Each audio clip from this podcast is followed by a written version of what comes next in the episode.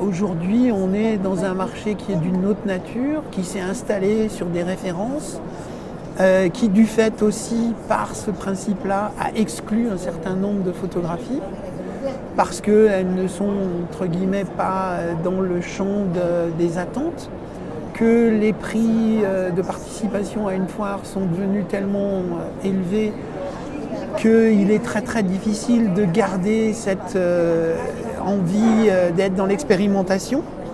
Alors nous, on continue à le faire. Là, cette année, par exemple, on a deux artistes sur le stand qui font leur première exposition. Hein. on a Julien Magre, c'est la première fois qu'il va être exposé à Paris Photo. On a fait sa première exposition l'année dernière. Et on a Baudouin-Lotin qui est pour la première fois exposé à Paris Photo aussi et qui a fait sa première exposition euh, à la galerie Le Réverbère l'année dernière aussi. Donc, euh, mais c'est une prise de risque vraiment qui, je crois, a de la peine à être euh, prise en conscience. C'est-à-dire qu'arriver avec des gens nouveaux, ça plaît beaucoup au public, aux gens qui disent Ah, on découvre. Mais comme ce ne sont pas des valeurs établies, ce même public a un petit peu de peine, même si notre image est très installée, euh, il a un petit peu de peine à s'engager sur des gens qui ne savent pas qui c'est, d'où ils viennent, euh, si vraiment euh, y a une, pertinence ou pas.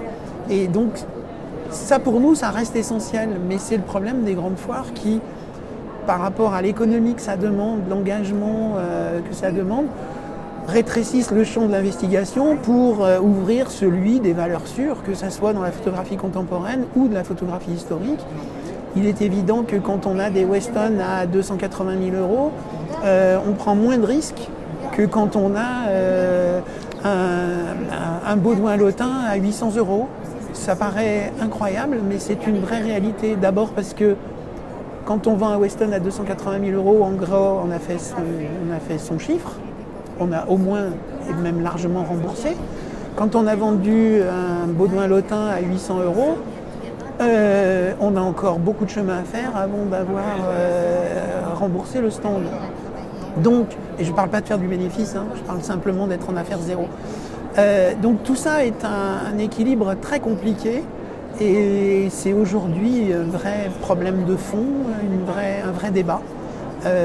et un débat entre nous. Là, on vient d'être convié par le ministère de la Culture à euh, une commission de réflexion, on est une quinzaine et on essaye de réfléchir à ces problématiques-là. Euh, et tous autant qu'on est, il y a plusieurs galeries, il y a des organisateurs de foires dans cette commission et tout ça. Et ces questions-là sont vraiment posées parce que euh, y a des galeries qui en sont à se dire ben on veut on fait plus les foires parce que vendre des pièces maîtresses juste pour rembourser un stand, c'est en fait perdre les pièces. C'est pas intéressant.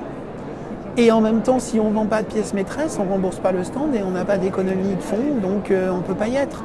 Donc voilà, et en même temps, ne pas être dans une grande foire qui est la plus grande foire de photographie au monde, Paris Photo, c'est difficile par rapport au public et même par rapport aux collectionneurs qui se disent mais enfin pourquoi vous n'y êtes pas? Donc c'est une sorte de tenaille euh, très complexe à, gérer pour ne pas se faire écraser et en même temps euh, jouer avec la morsure sans y perdre de morceaux.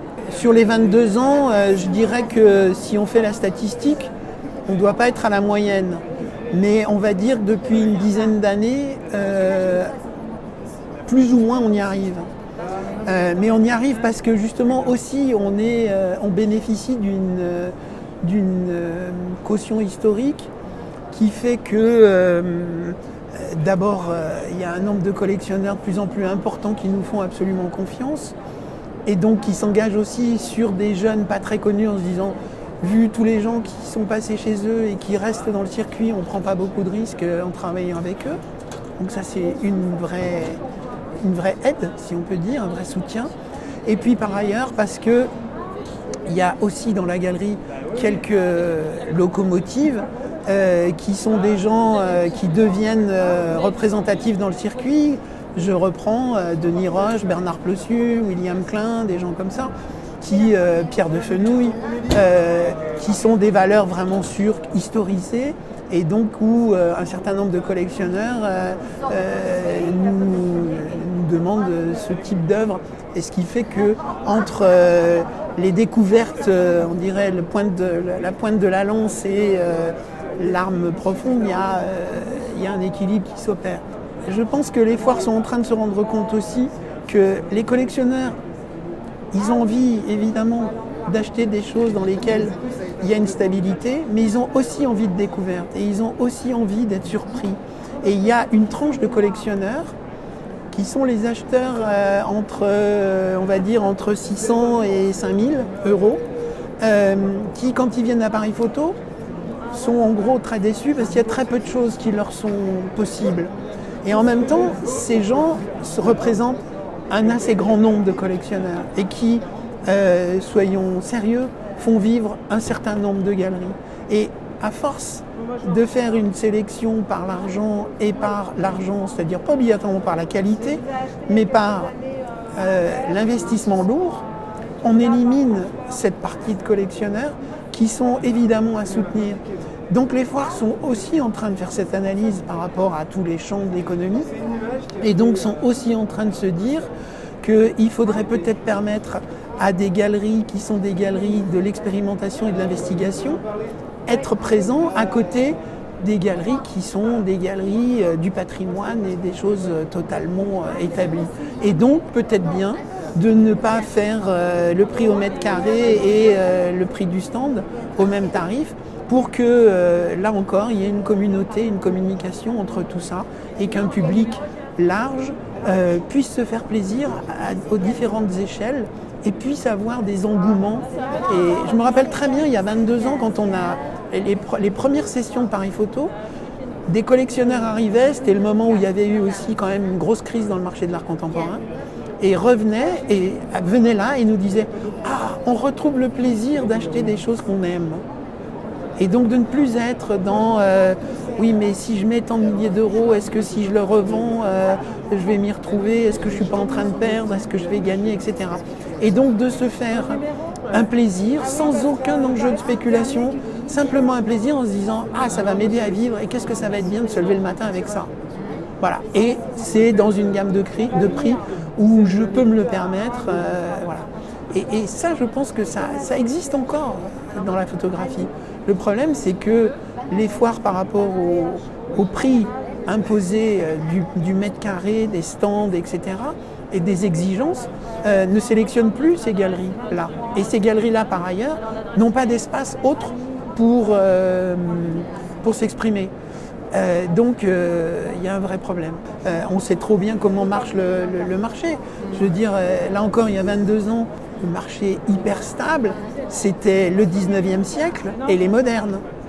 Aujourd'hui, le marché stable, c'est les années 70, parce qu'évidemment, le 19e siècle et les modernes, il n'y a plus rien. Donc euh, on remonte le temps, mais il y a un moment où la vitesse où on remonte le temps ne va plus correspondre avec euh, l'espace-temps disponible. Et euh, quand on va recoller au fait qu'il n'y aura plus rien à vendre dans les années 70, qu'on sera passé aux années 80, etc., je veux dire, on vendra quoi? On vendra, on sera obligé de revenir à des gens qui sont en train de produire, sauf qu'on ne leur a pas laissé la place euh, d'abord de s'exprimer, de s'étoffer, et donc on sera dans une pénurie parce qu'on sera dans un cul-de-sac. Et ça, euh, il y a actuellement, et je dirais qu'on fait partie des gens qui euh, sommes sans arrêt en train de, de, taper ce clou-là en disant mais les vintage de demain sont les photographies du mur aujourd'hui. Et donc c'est aujourd'hui qu'il faut les acheter, c'est pas dans 30 ans. On fait partie des gens qui ont constitué ce marché puisqu'il y a 37 ans qu'on est dedans. Et en même temps, nous, on l'a constitué pour défendre la photographie.